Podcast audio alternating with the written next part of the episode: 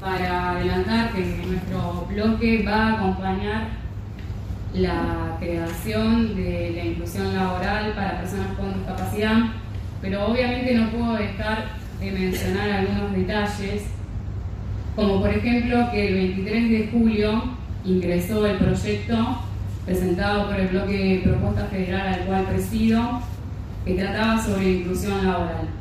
Este proyecto es muy similar al expediente municipal que se ha enviado, la única diferencia es la proporción en la cantidad de ingresos.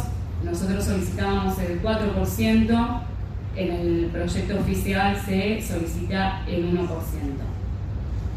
El 14 de septiembre se puso en tratamiento el proyecto ingresado por propuesta federal en la Comisión 6 y se solicita un informe al DEM para ver si se estaba aplicando la ordenanza que adhería a la ley provincial para la inclusión laboral.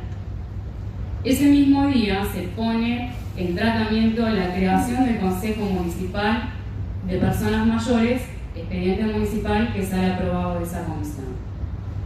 El 24 de septiembre, 10 días después que se había reunido la Comisión 6, recién se envía el pedido de informe al DEM. 10 días se tardó en redactar una nota para solicitar el pedido de informe si se estaba cumpliendo con la adhesión a la ordenanza.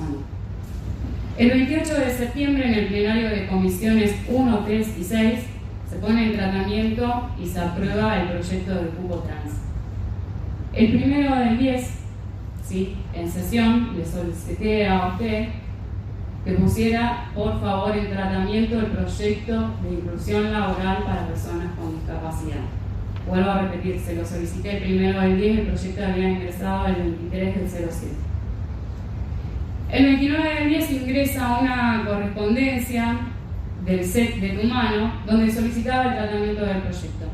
Dicha correspondencia no fue nunca puesta en tratamiento en la Comisión 6. Todavía se espera el tratamiento de ese punto. El 29 del 10 ingresa también dos proyectos de ordenanza del bloque UCR que tienen que ver también con la inclusión y el diseño universal. El 9 del 11 se realiza el plenario de comisiones 1, 3 y 6, donde se trata la correspondencia enviada para la colocación de la placa de Lara San Juan, punto que se trata en ese plenario de comisiones y sale aprobado. El 12 del 11 llega una correspondencia también de un particular sobre señalización en braille, punto que tampoco fue tratado en la comisión número 6. El 19 del 11 eh, se trata en comisión 6 la creación del Consejo de Niñeces y Adolescencias, expediente municipal que sale aprobado ese día de la comisión número 6. El 24 del 11 se hace la unificación de los proyectos de cannabis, donde también pasó por la Comisión 6. El 26 del 11 ingresa en la sesión la creación del Sistema Municipal de Protección de Derechos para Personas con Discapacidad. El 1 de diciembre la Comisión 6 lo pone en tratamiento y lo aprueba.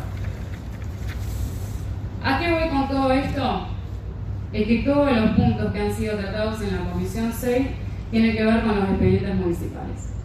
Y voy a recordarle que el 12 del 11, en sesión, la concejala que preside la Comisión 6 dijo, con palabras textuales, que estaba cansada de decir a la oposición que no se las escuchaba.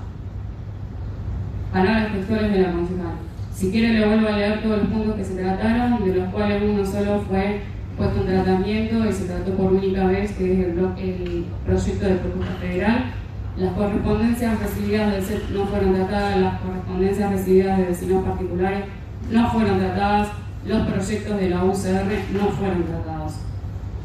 Entonces, cuando ella dice, la presidenta de la Comisión 6, que podemos hablar, Creo que solamente podemos hablar de los expedientes municipales y no de los proyectos que presenta la oposición. No estoy en contra de este proyecto, sino que lo celebro, les agradezco y la verdad que me queda un sabor amargo porque podría haber tenido la diferencia de haber puesto en tratamiento y aunque sea pasar al archivo los proyectos presentados por mi blog. Gracias, señor presidente.